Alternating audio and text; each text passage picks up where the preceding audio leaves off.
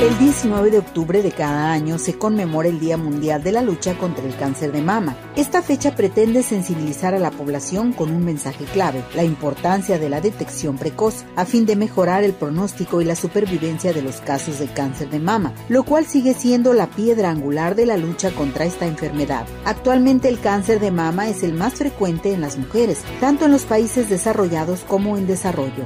La mayoría de las muertes por cáncer de mama se producen en los países de ingresos bajos y medianos, donde gran parte de los casos se diagnostican en un estadio avanzado, sobre todo por la escasa concienciación y las barreras que dificultan el acceso a los servicios de salud.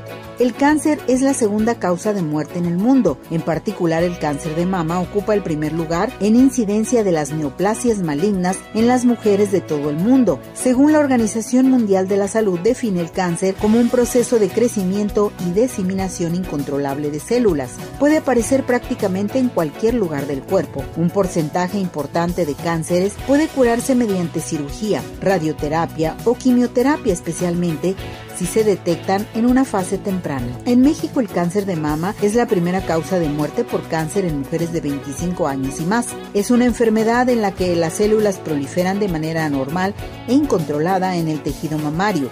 Se puede presentar tanto en las mujeres como en los hombres, aunque el cáncer de mama masculino es muy poco frecuente.